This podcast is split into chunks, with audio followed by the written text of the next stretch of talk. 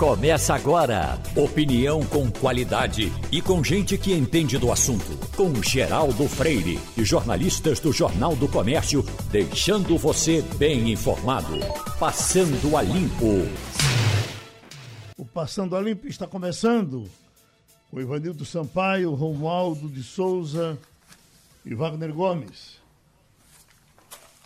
Ah, o que se diz, Romualdo, é que o presidente da Câmara está trombudo com o presidente do Senado, porque está aprovando as coisas no corre-corre, de qualquer jeito. Essa história da MP da escravidão foi um, um exemplo.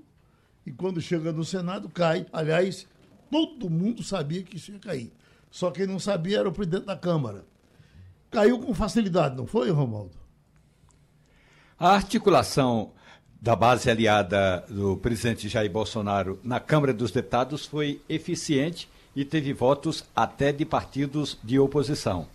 Já no Senado, a casa é menor, são 81 parlamentares, aliás, nem todos estavam em Brasília ontem. A articulação foi mais, digamos, intensa da oposição. E aí o texto foi simplesmente derrubado. É assim que funciona na democracia. O problema todo é que os políticos e os dirigentes das instituições falam muito em independência dos poderes. Ou seja, o Congresso Nacional tem de ser independente do Judiciário, que, por sua vez, não precisa depender do Executivo. É assim que funciona.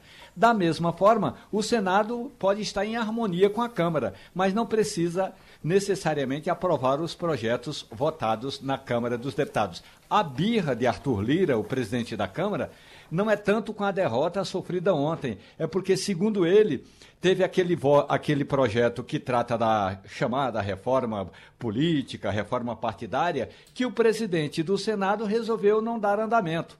E aí, da mesma forma, é, agora, é, ontem foi aprovada a tal da reforma do Código Eleitoral, e o Arthur Lira já sabe que, chegando no Senado, o presidente do Senado vai demorar, vai retardar a votação e dificilmente terá tempo hábil para ser votado e entrar em vigor nas eleições do ano que entra.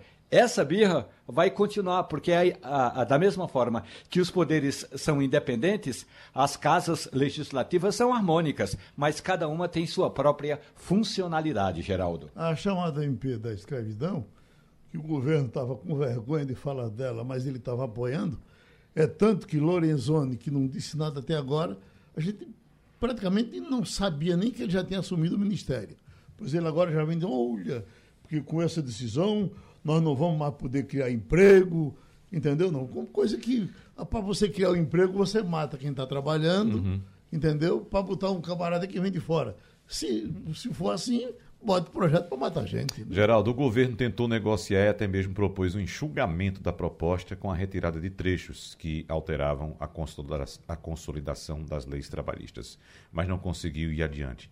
Mais uma vez eu bato na mesma tecla aqui, Geraldo. É impressionante como o governo articulava isso tudo e o presidente da República, em uma pergunta que você fez, não sabia o que estava acontecendo. Eu acho que ele sabia, né? Certamente não, não, não só sabia como defendia, porque essa ideia partiu do Ministério da Economia. Claro, partiu do Ministério da Economia. Uhum. Agora, mesmo sabendo e dizendo que não sabia, fica feio. Porque uhum. o que, que ele anda fazendo? Somente motociata pelo país, pelo Brasil afora, e as coisas rolando aí, e ele sem, sequer dá um expediente ou sequer saber o que estava acontecendo.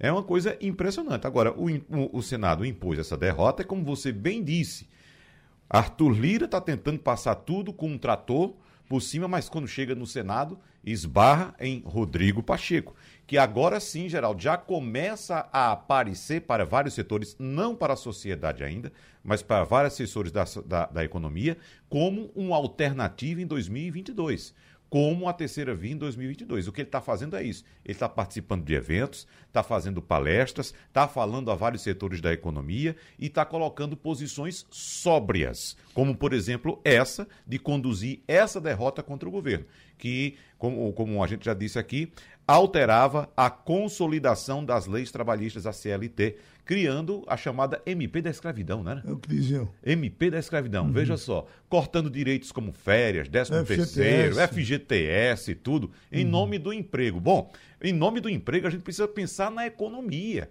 É preciso que o presidente da República, de fato, dê expediente e em algum momento pense em administrar, em sentar com os setores, em sentar com o Congresso, sentar com eh, vários eh, eh, atores da economia para saber como sair dessa crise que está só aumentando. Só aumentando. O cenário econômico para os próximos meses e para o ano que vem não é nada bom. Repito, não é nada bom. O que vem por aí é muito sério. Hum. Ivanildo Sampaio, quando é que as coisas estão melhores? Quando os poderes todos estão alinhados ou quando aqui e ali eles tropeçam? Bom dia, Geraldo. Bom dia, ouvintes. Geraldo, nós somos mais velhos do que a bancada e a gente deve lembrar de um slogan que dizia: Minas trabalha em silêncio. Está lembrado disso? Sim. Pois bem, o presidente do Senado é mineiro e ele trabalha em silêncio. O fato é o seguinte: ele tem desavenças profundas com o que pensa Arthur Lira, só que ele não diz. E aos poucos ele vai impondo o que ele pensa na casa, embora cada senador tenha sua própria opinião e vote independentemente. Mas vai ter, daqui para frente, vão existir vários choques entre as duas casas, sem culpa de, do presidente do Senado, sem culpa uh, do atual presidente, porque ele pensa de uma maneira que difere do que pensa Arthur Lira. Agora, Romualdo, a questão do imposto de renda, Câmara aprova texto base da reforma do imposto de renda e tira limite de renda para declaração simplificada.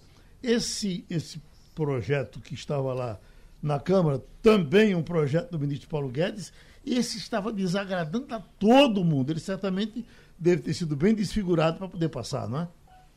É, tem dois aspectos importantes. O projeto foi aprovado com quase 400 votos, lembrando que a Câmara dos Deputados tem 513 parlamentares. Foi 398 a 77. Então, Geraldo, a articulação que o ministro Paulo Guedes fez, e ali, aliás, ele acenou importante, foi com mudanças no imposto de renda das empresas. E aí, isso, de certa forma, é, deu um, vai ou pode dar um alívio no caixa, mas também tem a questão do, da taxação de lucros e dividendos. É, que foi o outro ponto, né? É, o, o governo entendia que seria importante também se reduz aquela faixa é, da isenção do imposto de renda, da mesma forma, é preciso compensar do outro lado, e foi compensado com essa taxação de lucros e dividendos. Tinha uma proposta, o que a gente chama no regimento da, do Congresso de destaque, tinha um destaque que era taxar as chamadas grandes eh, riquezas, né? E aí esse assunto pode até eh, ser ressuscitado, mas vai ser ressuscitado mais tarde a isenção do imposto de renda sobre auxílio moradia de agentes públicos, é, crédito presumido aos produtores. Então, essas questões todas é, foram bem discutidas e bem alinhavadas. Acontece, e aí eu acho que aí já é uma palavra para o, o secretário da Fazenda de Pernambuco, porque o, o Conselho eh, Fazendário, um, o Conselho de Secretários de Fazenda precisa se posicionar melhor sobre isso. Essa questão aprovada aí da, da mudança do imposto de renda é importante, mas é muito pouco para um país que está patinando, aguardando a tal da reforma tributária. E aí, mais uma vez, eu, eu lembro, né? Temos três propostas de reforma tributária. Uma de autoria do deputado Baleia Rossi, que é o presidente do MDB, outra do eh, economista Bernard Api, e tem uma terceira patrocinada pelo governo. Tem que juntar tudo isso, eh, virar uma proposta só e começar a andar. A questão é que essa reforma tributária, que deveria ser prioridade, em vez dessa eh, mudança desse arremedo no imposto de renda, a reforma tributária não vai andar, Geraldo. E a reforma administrativa? Já que eles estão fazendo a conta gotas, vamos vendo aqui a conta gotas. Está aqui. Reforma veta férias acima de 30 dias e aposenta servidor para puni-lo.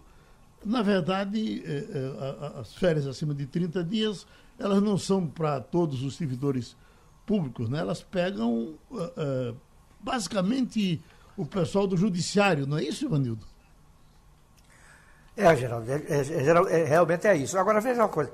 Em relação à reforma tributária que, é, que a Romualdo acaba de se referir, existem três projetos no Congresso, mas nenhuma das três é, tem pelo menos maioria que defenda. Especialistas acham que todas três têm falhas grandes. Everardo Maciel, por exemplo, que foi secretário da Receita por oito anos, conhece profundamente de tributação, ele é crítico das três. Uma tem tal defeito, outra tem qual, enfim, não se chega a um acordo. E como o Romualdo falou, talvez fosse preferível se juntar as três num projeto único, colocar os pais dessas reformas sentados e se chegar a um provável consenso porque dessa maneira jamais nós teremos uma reforma tributária completa e vai continuar com esse penduricalho, mestre do imposto de renda hoje, mestre do imposto de renda amanhã, é, perde receita aqui, mas a Constituição diz que você, para perder receita aqui, tem que justificar com o outro lado de onde vai cobrir aquela perda, e não se vai nunca andar com esse negócio. E quem paga é a sociedade brasileira. Às, vezes, às vezes, Wagner, a gente dá para pensar que o governo se desarticula de forma proposital, que é para a coisa não passar lá na frente e dizer, ó, a culpa não foi minha, eu tentei. Porque quando fez um mínimo esforço pela reforma da Previdência, foi possível fazer.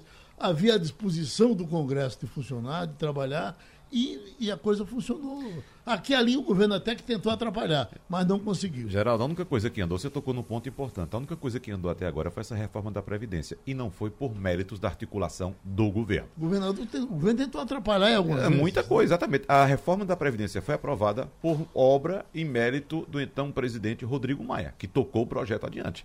O resto, em termos de articulação, o governo não tem nada é um samba do, do, é uma loucura. É uma loucura. Eu ia dizer um termo aqui que é muito contestado hoje. Mas vamos lá. É, deixa eu dar, passar aqui, Geraldo, é, alguns detalhes dessa reforma do imposto de renda, que a gente fica escutando o, o que é que é, a reforma foi aprovada. Os destaques vão ser votados possivelmente ainda hoje, mas tem pontos importantes. Por exemplo, hoje, quem ganha R$ 1.903,98 por mês é isento do imposto de renda. A proposta do governo é que esse teto sobra agora para R$ 2.500. E o relator Celso Sabino, do PSDB do Pará, segue essa proposta do governo. O, a tabela do imposto de renda está desatualizada desde 2015. E o governo propõe o seguinte: correção de 31% na faixa de isenção e, em média, de 13% nas demais. E o relator concorda com essa posição do governo. Agora, no desconto simplificado, na declaração anual de ajuste do imposto de renda, os contribuintes podem hoje pedir desconto simplificado de 20%. O governo propõe que somente quem ganha até 40 mil reais por ano, pouco mais de 3 mil reais por mês, teria direito aos descontos. O que é que o relator pensa? Ele volta à regra atual, sem limites de renda para pedir o desconto, mas estabelece desconto máximo de R$ 10.563,60. Hoje, o limite é R$ 16.754. Aí tem outros pontos, que é a questão dos dividendos, questão de, de, de alterações para a pessoa jurídica, por exemplo, na pessoa jurídica, é, a redução de alíquota, hoje, a alíquota do imposto de renda da pessoa jurídica é de 15%, e além disso, a cobrança de 10% sobre o lucro que exceder 20 mil reais. E o governo quer um corte na luta base de 15% em 5 pontos percentuais, ou seja, para 10%, depois para 12,5% em 2022 e 10% só em 2023. E já o relator quer um corte na alíquota base de 15% em 7 pontos percentuais, não 10% como quer o governo, para 8%. Corte na CSLL em até um ponto percentual, na maioria dos casos cai para 8%, e dependente da revogação de benefícios fiscais, geral. Passando a limpo, recebe agora o doutor em ciência política, Adriano Oliveira. Tem mais uma pesquisa na praça e vamos falar dela. Porque essa pesquisa agora, professor Adriano, como a variante é a palavra do momento, ela vem com outras variantes, além daquelas que a gente já vinha uh, conversando sobre elas tem a questão da economia que entra batendo muito forte. Por gentileza, professor Adriano Oliveira. Bom dia, Geraldo. Bom dia, ouvintes do Frente a Frente. Na bancada eu já vi aqui o nosso Wagner Gomes. Bom dia. Bem, Geraldo, as pesquisas estão sendo divulgadas esse ano, eu volto a dizer, elas não trazem nenhuma novidade a mais. Simplesmente por quê? Porque a condição da economia, a condição do jeito de ser do presidente Bolsonaro, já sugere, já permite a previsibilidade de como o presidente Bolsonaro deve chegar em 2022.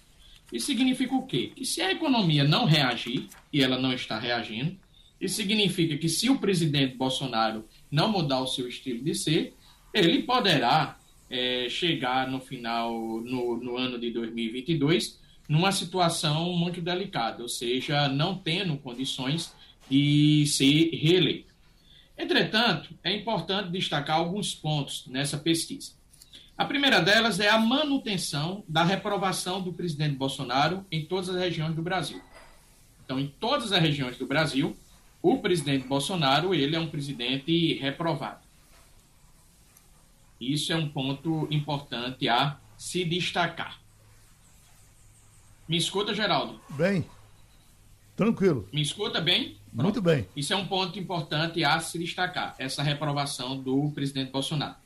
Inclusive, é, às vezes a gente pergunta por que os políticos do Nordeste ficam tão interessados e valorizam tanto o ex-presidente Lula. É muito simples. A reprovação do presidente Bolsonaro ela continua muito alta no Nordeste, muito alta. Isso significa muito claramente que nós não podemos pensar em eleição para governador em 2022, em qualquer estado nordestino, sem inserir no jogo o ex-presidente Lula. Ou seja, para onde o presidente Lula for, ele tem condições de eleger um senador e um governador. Isso é muito claro. Principalmente se a estratégia de algum candidato for uma estratégia de nacionalização da disputa eleitoral. Outro ponto importante, Geraldo. Veja que a pandemia, a saúde pública, tem deixado de ser o principal problema do Brasil. E qual é o principal problema do Brasil? Hoje, hoje, já disputando com a saúde, é o, a economia. Isso significa, portanto, que os eleitores estão sofrendo com a alta do gás, os eleitores estão sofrendo com a inflação, os, os eleitores estão sofrendo com a ausência de empregos. Consequentemente, o presidente Bolsonaro vai passar a ser muito mais cobrado pela economia. Claro que é importante destacar que o voto do presidente Bolsonaro há um forte componente ideológico e antipetista. Mas é importante que o presidente Bolsonaro entenda, no auge da sua humildade, que se ele não falar sobre a economia com o eleitor, ou seja, sobre alta de gasolina, sobre inflação, sobre o preço do gás, ele tende a continuar a perder popularidade. É importante ressaltar, Geraldo, que a força do presidente Bolsonaro ainda continua sendo a base evangélica. Isto significa muito claramente, e essa pesquisa que foi divulgada ontem, no dia de ontem, pela Cast Instituto de Pesquisa e pela Genial Investimentos, mostra que existe um empate técnico entre a aprovação e reprovação do presidente Bolsonaro no segmento evangélico.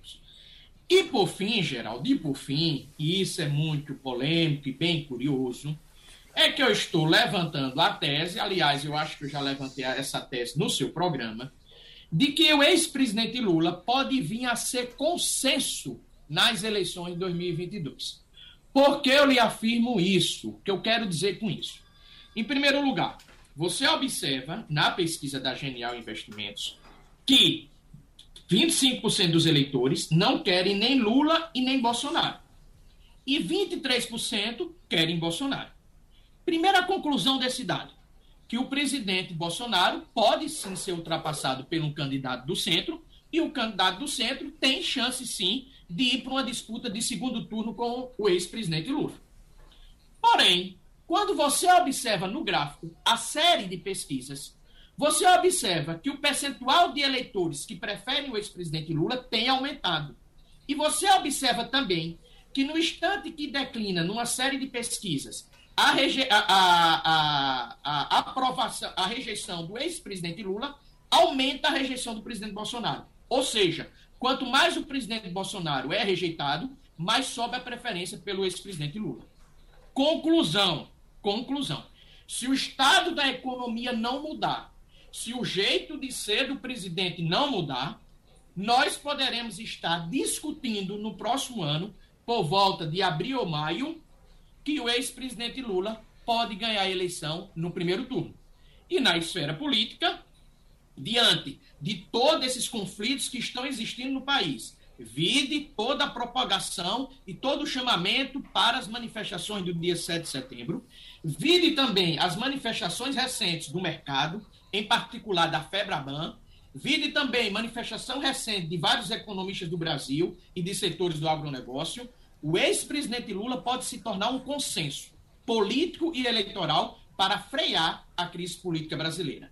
Essa é a hipótese que eu verifico muito claramente hoje, principalmente quando analisamos esses dados dessa última pesquisa divulgada pelo Instituto Cast. Ivanildo Sampaio. Bom dia, Adriano. Pelas suas colocações, nós só temos duas alternativas: o Lula ou Bolsonaro. Você descarta plenamente o surgimento de uma candidatura forte, da chamada terceira via? É verdade que é, no momento, quando aparece um, é bombardeado dentro do seu próprio partido, como foi o caso do Dória ser criticado pelo senador Tasso Gereissati. Mas isso não pode mudar? Você não pode ter um candidato forte vindo da terceira via? É muito boa pergunta, Ivanildo. E volta a esclarecer que nós devemos pensar sempre com cenários, e cenários são possibilidades. Afirmo mais uma vez, eu não desconsidero ainda, de modo algum, a chance de um candidato do centro. Por que eu não desconsidero?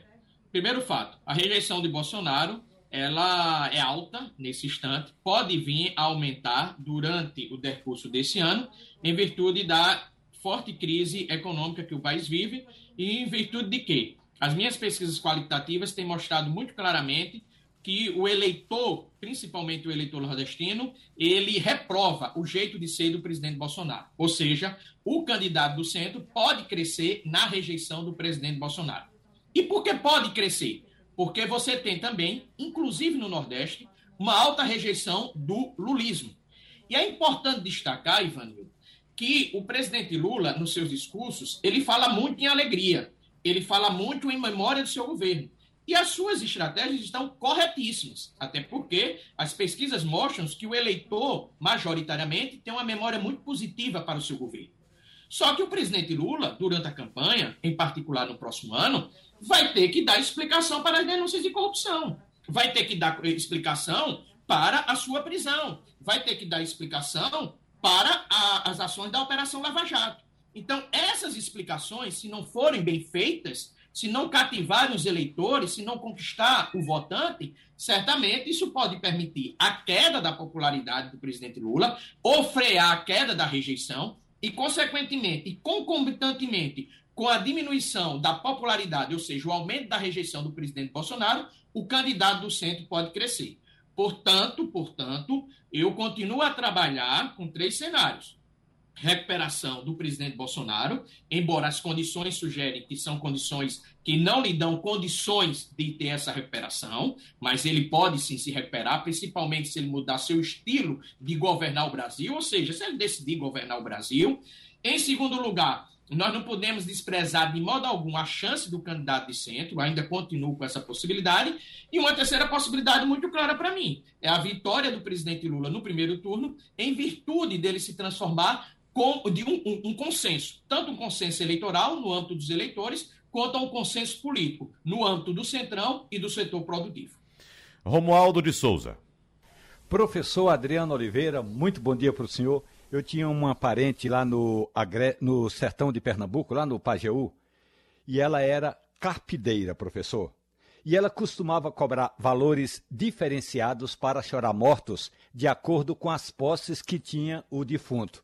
Se fosse um defunto pobre, ela até chorava de graça. Agora, se fosse um defunto rico, ela cobrava caro para chorar aquele morto qual é, na sua avaliação, de fato, o rumo que o país vai tomar se a gente tiver de ficar nessa entre Lula e Bolsonaro? Olha, é, Romualdo, de acordo com sua analogia, aproveitando sua analogia, nós estamos chorando né, pelo país que está passando por uma forte crise. Ela, o Brasil passa por uma forte crise econômica. Eu, particularmente, é, aí eu vou dar minha opinião pessoal, eu fujo um pouco da análise, eu não vejo essa polarização entre Lula e o presidente Bolsonaro no país. Eu discordo integralmente. Não existe. Olha, é, sábado, o, o, governador João Dória, que você sabe muito bem, é um grande governador, tem tido um trabalho fantástico lá no estado de São Paulo, frente à pandemia, inclusive com políticas sociais muito efetivas é, polícias sociais essas que vêm que vem tendo sucesso no enfrentamento da crise econômica, manifestantes bolsonaristas foram para as ruas lá em Caruaru se manifestar contra o presidente, contra o governador de São Paulo, João Dória. Então vamos supor, Romualdo, que o ex-presidente Lula ele decida não ser candidato, ele decide morar na, na França. você pode ficar certo que a polarização vai passar para Eduardo Leite, a polarização vai passar para João Dória, a polarização vai passar para o presidente do Senado, ou seja, o bolsonarismo e liderado pelo presidente Jair Bolsonaro, infelizmente, ele vê o outro como inimigo político, ele não vê o outro como adversário político. E ele só vê como alternativa de poder, como alternativa de saída para o Brasil, o presidente Jair Bolsonaro. Então, por isso que o Supremo é injustamente criticado, por isso que o governador João Dória é injustamente criticado, por isso que o governador do Rio Grande do Sul, Eduardo Leite, também um grande governador, é injustamente criticado. Então, não existe essa polarização. A polarização se dá com Lula porque Lula é muito grande, Lula eleitoralmente ele é muito forte. Então, as pessoas vislumbram o Lula e, consequentemente, pensa equivocadamente que o Brasil está polarizado. Mas, repito, se o ex-presidente Lula decidir morar na Austrália, e abandonar o PT e não ser candidato e nunca mais vir aqui para o Brasil, a polarização vai passar para ser com o Dorismo, a polarização vai passar para ser com o Eduardo Leite, a polarização vai passar para ser com o Rodrigo Pacheco. Então, o presidente Bolsonaro, ele faz política bélica. Ele enfrenta os adversários no jogo democrático com inimigos. Ele não faz política baseado na política que é muito bem feita, pelo, por exemplo, pelo Arthur Lira. Ou seja, o presidente da Câmara, certamente, ele tem data de desembarcar do governo Bolsonaro, porque ele não vai para uma eleição aqui no Nordeste, já que ele é de Alagoas, defender o presidente Bolsonaro no interior de Alagoas. Eu duvido muito que ele chegue em Maragogi e vá defender o presidente Bolsonaro. Ele não vai fazer isso, ele sabe disso. Então, ele vai ter que, em algum momento, desembarcar do governo porque o governo poderá não ter sucesso nas suas ações econômicas. Então, essa polarização, ela inexiste. E outro dado importante, sabe, Romualdo? E me permita, Geraldo, é, o, o, presidente Lula ele comete um erro crasso, uma, uma, coisa absurda, inclusive, é criticar a imprensa. E a semana passada ele voltou novamente a falar sobre regulação da imprensa. Isso é um absurdo. Porque a imprensa ela tem que exercer seu exercício de liberdade de expressão numa democracia e serve para fortalecer a democracia. Então, o presidente Lula tem que se afastar desse discurso de controle da imprensa. Porque esse discurso dele ele se aproxima daqueles que não defendem a liberdade de expressão e não defendem é, a democracia. Portanto, eu não vejo o presidente Lula como extremo, eu não vejo o presidente Lula como um ator que não preserva a democracia, mas, infelizmente, ele comete pecados e gera desconfiança quando ele fala na regulação da imprensa. Agora, Wagner, que vai entrar agora, eu, eu, eu entendo essa, essa fala de Lula, voltar a esse assunto, eu acho que é um antídoto que ele tem para a questão do Lula que roubou, do Lula que foi, que, foi, que roubou e deixou roubar porque ele em nenhum momento aceita isso. Mesmo com, com, com, com as coisas tão claras como a gente viu, ele não aceita. Então, qual é a saída? Ele dizer que a imprensa errou, que a imprensa mentiu e por essa razão, acho que quando chegar lá na hora, ele nem tocará no assunto. Mas eu acho que ele vai usar isso para se cobrir durante a campanha. Só isso. E esse é o meu ponto de divergência em relação ao professor Adriano Oliveira, Geraldo, que apesar de ser bastante cauteloso e reticente em relação à possibilidade de uma terceira via, eu não vejo possibilidade de não surgir essa terceira via com bastante força na eleição do ano que vem. Acho que o terreno, o que está tá programado por aí para acontecer nos próximos meses, vai fortalecer essa terceira via, inclusive com o que eu falei agora há pouco, com as movimentações que estão sendo feitas nos bastidores, é bom que se diga, e como é, Ivanildo Sampaio bem citou, como mineiro, do, do presidente do Senado, é, é, Rodrigo, Rodrigo Pacheco. Mas, professor Adriano, eu quero ressaltar pontos importantes que o senhor acaba de citar aqui, que é a questão da rejeição do presidente Bolsonaro nas regiões brasileiras. Veja só que ele só teve uma, uma variação para baixo da rejeição dele numa região uh, na região do Centro-Oeste. Foi de 41 para 40, ou seja, um ponto a menos na rejeição. Mas em, na região norte também, ele caiu dois pontinhos, a rejeição dele foi de 42 para 40. Mas em, nessas duas regiões, a rejeição é sempre superior à aprovação, como nas demais. E nas demais, o que é importante ressaltar, que até num reduto importante do presidente Jair Bolsonaro, onde ele teve muita força para a eleição, evidentemente que é uma região que tem um peso eleitoral, uma densidade menor do que as outras, na região sul, a rejeição a ele só faz aumentar. Né, já na terceira pesquisa consecutiva do Instituto Quest, que só faz aumentar, chegando agora essa rejeição a 39%. E nas duas regiões mais fortes eleitoralmente do país, ou seja, no Nordeste e no Sudeste, a situação complica. No Sudeste, a rejeição ao presidente Jair Bolsonaro partiu de 42% e agora chega a 47%. E aqui no, no Nordeste a situação é muito pior foi de 53% para 59%. Então, evidentemente que esses atores que o senhor citou de forma bastante importante, é, é, é, políticos importantes aqui do Nordeste, como o deputado Arthur Lira, presidente da Câmara, evidentemente que a partir de abril vai pensar somente na reeleição dele e certamente vai picar a mula para outra, outra candidatura, né? Uh, sem dúvida, se o cenário continuar dessa forma. Agora, outro ponto que a gente precisa pontuar também aqui, professor Adriano, é a questão do, do destaque que o brasileiro já dá agora. A, a, a gente sabe que essa percepção demora um pouco a chegar no eleitorado, a, a economia. A economia hoje é o segundo ponto mais importante de preocupação do eleitorado brasileiro, segundo a pesquisa Quest, chegando a 21%, atrás apenas de saúde e combate à pandemia, que somam 28%. Então, veja só os dois calos deste governo Jair Bolsonaro, o combate à pandemia, no caso da questão da saúde, e a economia denotando já um fracasso aí do que foi a promessa Paulo Guedes.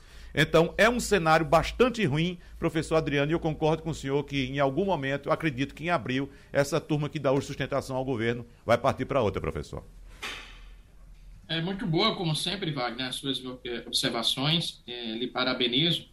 E gostaria de, de tocar, provocado por você, alguns pontos importantes. Veja, Geraldo, Wagner, Ivanildo e Romualdo, que hoje o presidente Bolsonaro ele tem uma alta rejeição no Sudeste, e foi o Sudeste, no, especificamente os estados do Rio de Janeiro e de São Paulo, que o ajudaram a ter uma grande vantagem em relação ao Haddad na disputa eleitoral de 2018. E hoje o presidente Bolsonaro ele tem uma alta reprovação.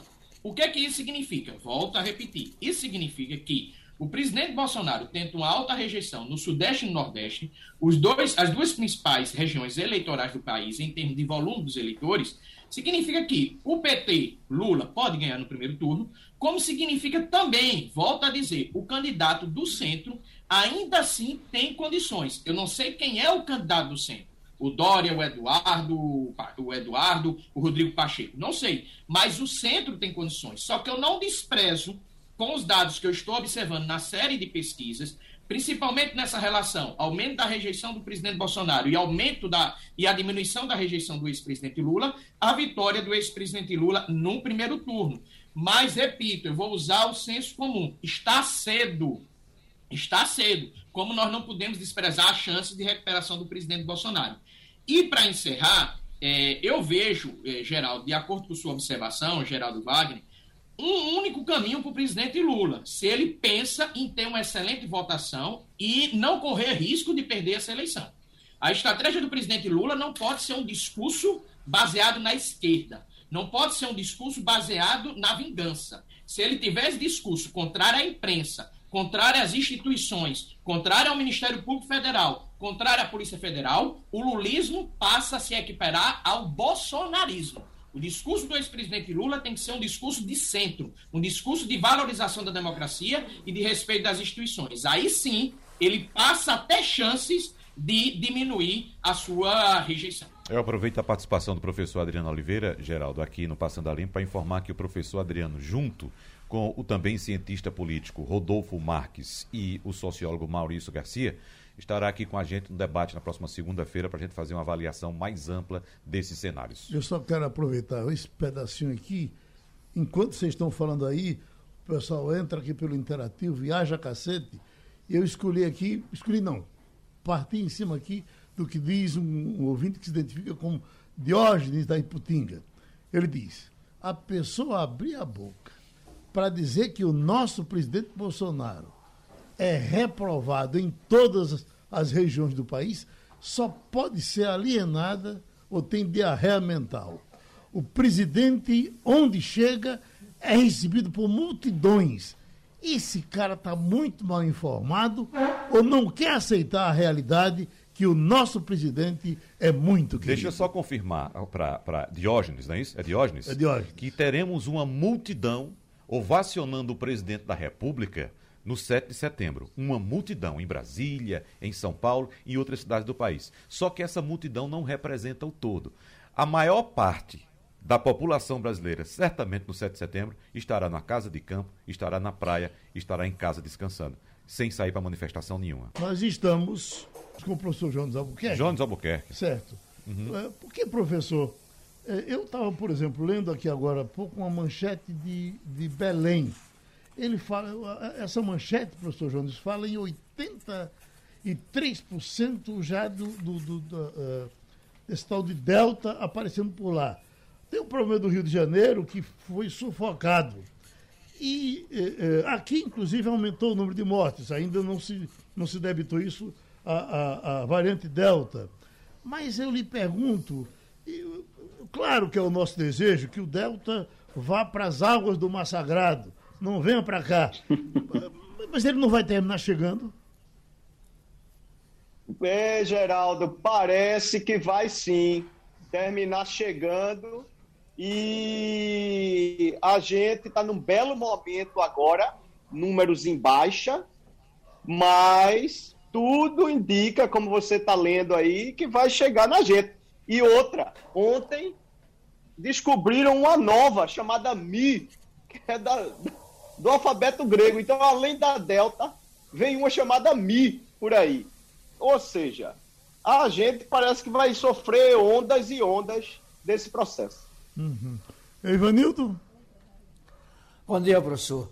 É, o senhor tem preocupação em relação a que está chegando, né, o nome grego, ou uma preocupação maior com a variante Delta, que no Rio de Janeiro tomou conta da população e do Estado e faz vítimas todos os dias? A Delta é a imediata, Ivanildo.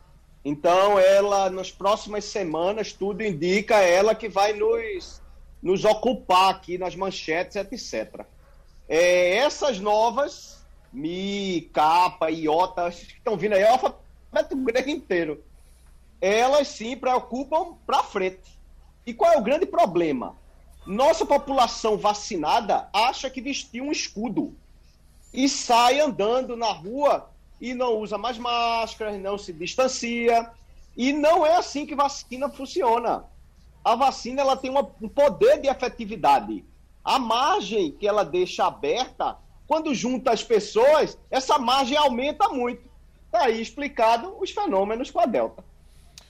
Professor, professor Jones, eu vou trazer alguns dados aqui e eu queria que o senhor apontasse para a gente os cenários para os próximos dias. Por exemplo, primeiro, vamos para os números de, de óbitos e de infecções. O Brasil registrou 703 mortes por Covid e 25.805 casos da doença ontem, chegando a 581.228 óbitos.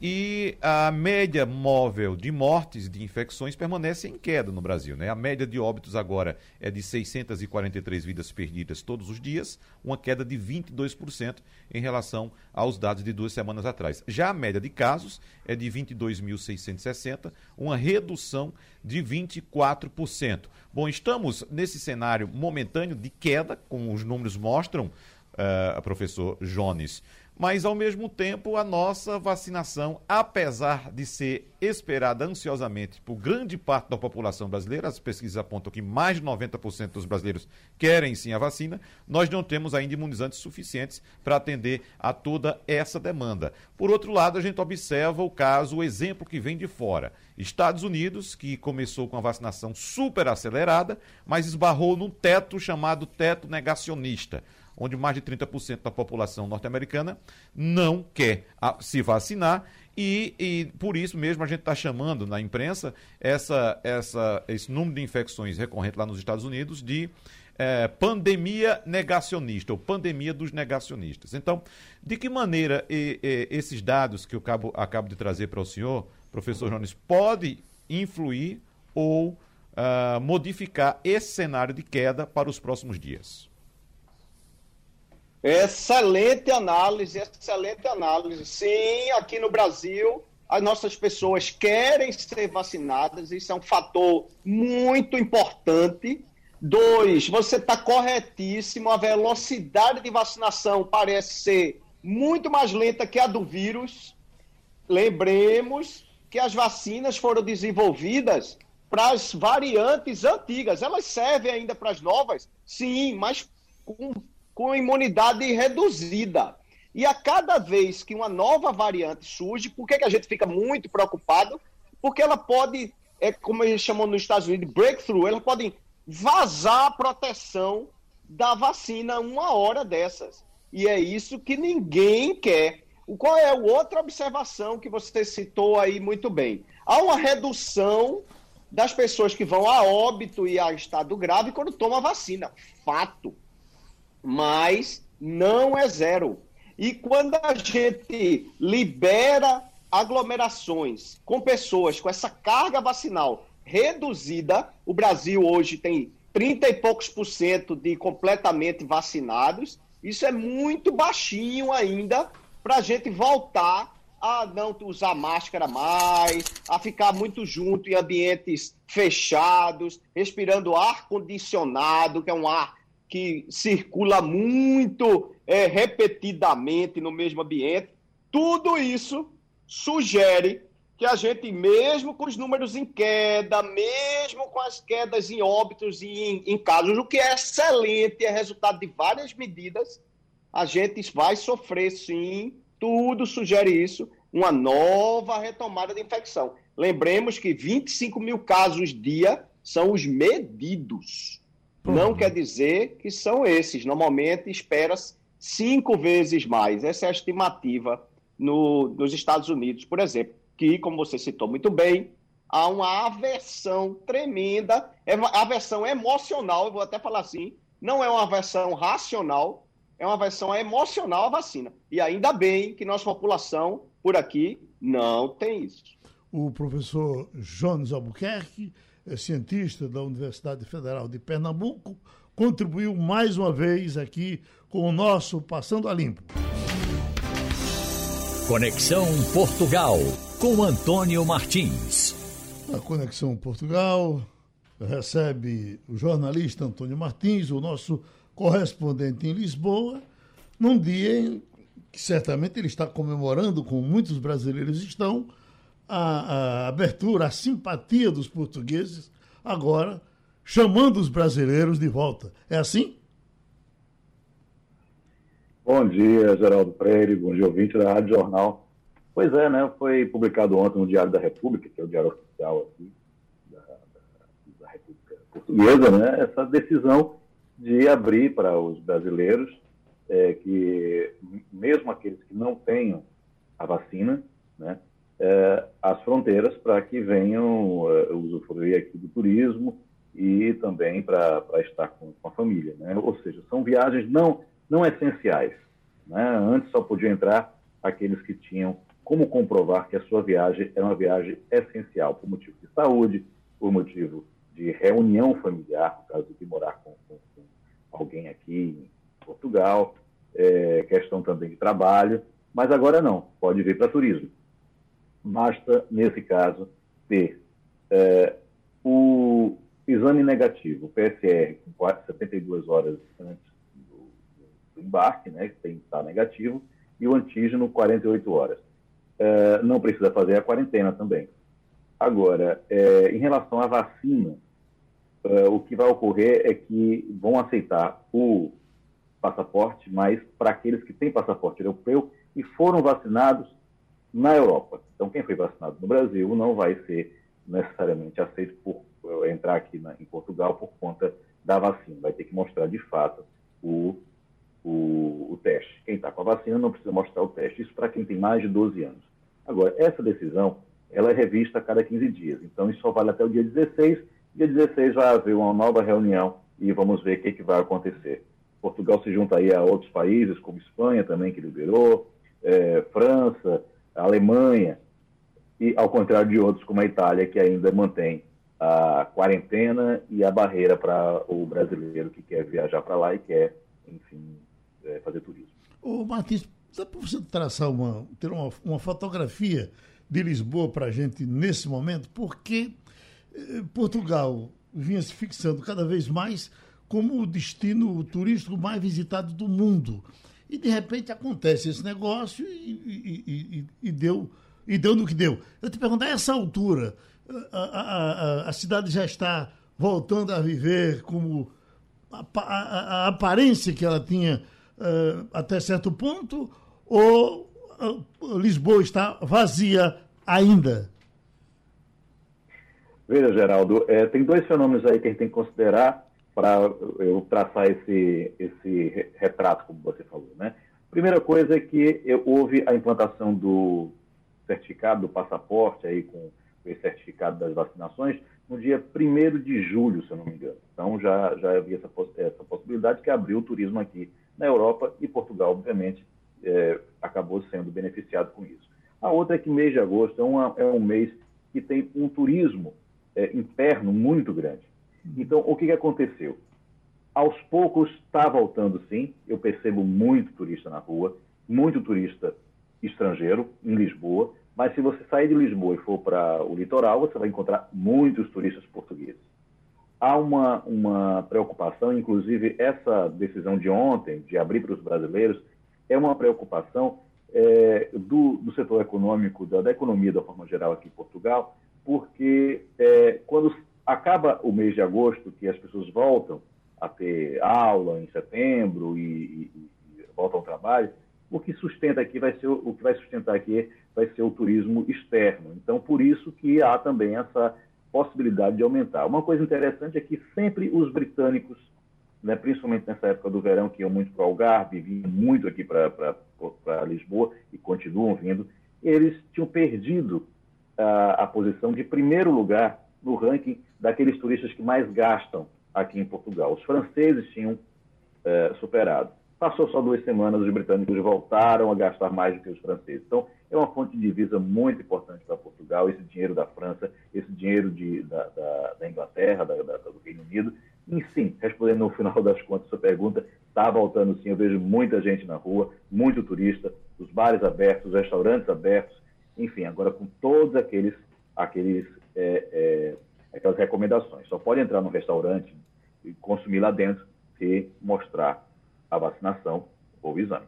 Eu só somando a pergunta que ele fez, quero dizer o seguinte: uma coisa que me impressiona, Wagner, Ivanildo, Romualdo, Martins, é o, o turista no Recife no domingo. O Recife antigo é impressionante, superlotado, aquele catamarã para lá e para cá. Meu Deus, de onde é que está vindo tanta gente? E é muita gente do Ceará, uh, Rio Grande do Norte. O Recife está tá quente. Nessa área que a gente divisa bem, que é ali do Recife Antigo, está fervendo nos finais de semana. Você tem visto? Tenho visto, Geraldo. Vez por outra eu passo pelo Recife Antigo, eu faço um passeio ali no domingo. É muito bom passear por ali, muito uhum. gostoso, muito agradável. A gente percebe a movimentação muito grande de pessoas. De fato, tem, tem alguns turistas, né? Não sei qual a origem desses turistas, mas eu acho que ainda falta gente daqui, Geraldo. O próprio recifense ir conhecer o Recife, passear pelo Recife conhecer uhum. de perto, fazer esse passeio do catamarã que você citou, Sim. que é muito bom, entendeu? Acho que falta muita gente daqui conhecer um pouco mais o Recife também. Uhum. Uh, Ivandro Sampaio. Bom dia, Martins. Vamos falar de futebol, Martins. Cristiano Ronaldo, que foi o maior craque da história do futebol português em todos os tempos, um daqueles caras que nasce a cada 100 anos, depois de ter jogado em Portugal, na, na Inglaterra, na Espanha, na Itália e ter voltado agora para a Inglaterra, deve parar daqui a pouco, porque ele já tem 37 anos. Eu pergunto a você, quem é o herdeiro da camisa de CR7 na seleção portuguesa? Eu, eu queria somar a, a, essa informação de, de Ivanildo a, a, história, Martins, de Eusébio. Porque é, Eusébio foi uma espécie de Pelé de Portugal. Mas, evidentemente, com esse, com esse crescimento, com, com essa dimensão extraordinária, porque você soma a Cristiano Ronaldo também, um jogador cidadão, um jogador que joga com amor pelo, pela, pela, pela camisa portuguesa, o, do time que defende, que parece que ninguém tem. A, o, o, nosso Pelé não foi esquecido aqui. Né? Eusébio foi esquecido aí. Eusébio, Eusébio também morreu. Né? É, aí, a, a essa altura. Mas por exemplo, Pelé nunca vai morrer. É verdade. Né? E, e, bom dia, Ivanildo. E eu vou dizer também que Eusébio também não, porque é muito, ele é muito homenageado aqui, tem uma estátua muito é, aqui em Lisboa, ele é sempre lembrado, né? Obviamente que ele, ele não, não tem esse conhecimento internacional, reconhecimento internacional como Pelé tem, como Cristiano Ronaldo, mas, enfim, é, o que acontece hoje é, é, em Portugal, né, é, é, que o Fábio Silva do Porto é que é considerado talvez o possível herdeiro, agora do, do Cristiano Ronaldo. Agora, o que tem acontecido é que o filho do Cristiano Ronaldo, que tem 11 anos, já está jogando com o. vai jogar com, com o filho do Roney, o britânico, né? É, também mais ou menos da cidade. Então você vê que, quem sabe, até o próprio filho dele seja o grande herdeiro de fato dele. Agora, é, é difícil, né? Porque Cristiano Ronaldo é um fenômeno realmente. Né?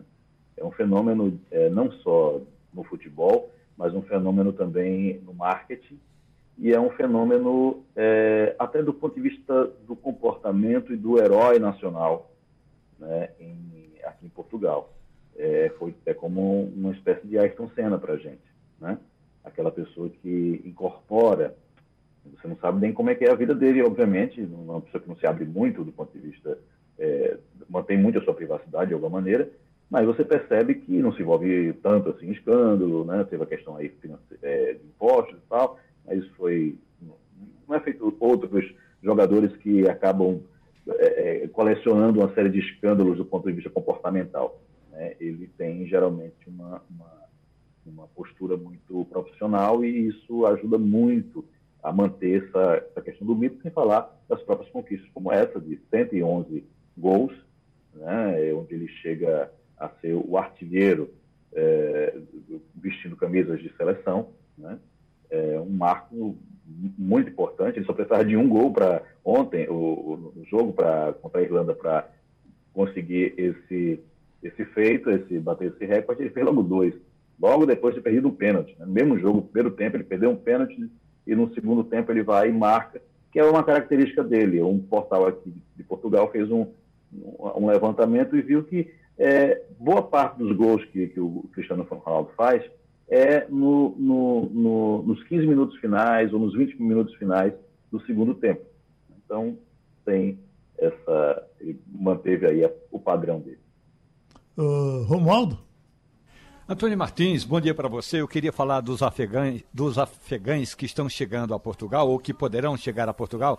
Mas antes é bom lembrar, Martins, que tem um jogador brasileiro que nasceu no Rio de Janeiro, o Matheus Nunes, ele joga hoje no Sporting de Lisboa e que se recusou a jogar na seleção brasileira, porque optou por assumir a seleção de Portugal. Então, esse brasileiro que vai fazer muito sucesso também aí em Portugal. Já está fazendo sucesso, mas o menino joga um bolão, joga uma bola que é uma maravilha. Anote esse nome, Martins, para você torcer, se você não torce ainda pelo Sporting de Lisboa, por Matheus Nunes. Agora tem a questão, Martins, é, dos refugiados do Afeganistão é, ainda que pequena, a, a, ainda que pequeno o território de Portugal, é, há uma expectativa também de Portugal se juntar ao Acnu, Alto Comissariado da ONU para os Refugiados, e receber é, uma boa leva é, dessa, dessas pessoas que estão tentando fugir do Afeganistão. Martins.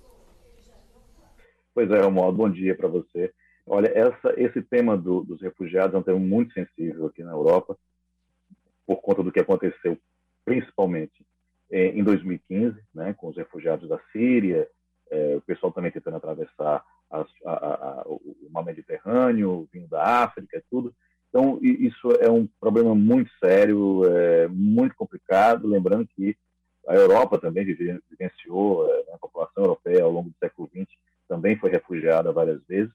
Então, é, quando se cria a União Europeia, se cria essa barreira também e tem esse novo, essas novas levas de refugiados. O que acontece é que Portugal entrou nesse, nesse esforço né, de receber refugiados. Uh, a princípio, tem 80, cerca de 80 refugiados aqui, que já, foram, que já chegaram. São pessoas que trabalhavam com uh, as forças portuguesas, porque Portugal chegou a participar, de fato, da, da, da ocupação é, no Afeganistão. Então, eram eram tradutores ou trabalhavam do, ponto de vista da, da, da, das nas organizações humanitárias né, e com, com portugueses. E essas, esses afegãos vieram para cá e eles é, trouxeram a família. Uma, um dado interessante é o seguinte, é que existe a poligamia no Afeganistão. E aí, por lei europeia, tudo que é proibido, a poligamia aqui, obviamente, é, só tá, ontem o ministro da Defesa disse só, só vai poder entrar primeiro uma mulher.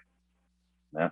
As crianças podem entrar, mas se uma pessoa, um homem vier para cá, é, um afegão vier para cá com sua família, só vai ser considerado uma mulher entrando aqui no país. E isso é complicado porque é, ali faz parte da família dele mesmo, né? Todos vivem juntos, geralmente, então não sei como é que vai ser isso. Ah, outra coisa é que o, o, o ministro da, da, Administração Interna disse que poderia receber centenas. Né? É pouco diante da, da crise. Né? É pouco também diante do que pode vir, porque só na Turquia, que é um país aí que está na fronteira com a Europa, tem mais de 1 milhão e 500 é, é, é, afegãos. E a, a, própria Turquia andou reclamando, né, dizendo que, olha, é, nós vamos ficar com esse problema aqui, uma vez que houve uma reunião dos ministros é, dos, negócios estrangeiros da, da, da, Europa, dos 27 países da Europa, e eles decidiram que vão ajudar com 1 bilhão de euros, cerca de 6 bilhões de reais, para que é, os países de fora da União Europeia, vizinhos ao Afeganistão, consigam receber esses refugiados. Ou seja, eles não, no fato, eles não querem que esses refugiados entrem, de fato, aqui de uma forma desordenada, como aconteceu. Né? Só que é uma questão humanitária. Como é que vai ser isso? Não sei. Oi, Wagner. Não, só para não ficar de fora do futebol também, Geraldo, como o Martin citou aí os filhos de Rooney e também de Cristiano Ronaldo como sendo promessas do futebol, quero lembrar que tem um brasileiro que tem um filho que também é uma grande promessa para o futebol. É o lateral Marcelo, do Real Madrid, que tem um filho Enzo, que já joga nas divisões de base do Real Madrid e é um cracaço de bola. Um moleque joga muito, certamente teremos uma bela uh, legião de filhos jogando bola aí pela frente. Agora é tão difícil. Bela filho, geração, melhor dizendo. É tão difícil filho de gato virar gatinho. Mas né? esses, esses três são. Futebol, esses né? três são belos gatinhos, viu? Jogam muito. Opa, belos gatinhos. Então a gente agradece outra vez a participação de Antônio Martins e terminou o Passando a Limpo. Você ouviu opinião com qualidade e com gente que entende do assunto. Passando a Limpo.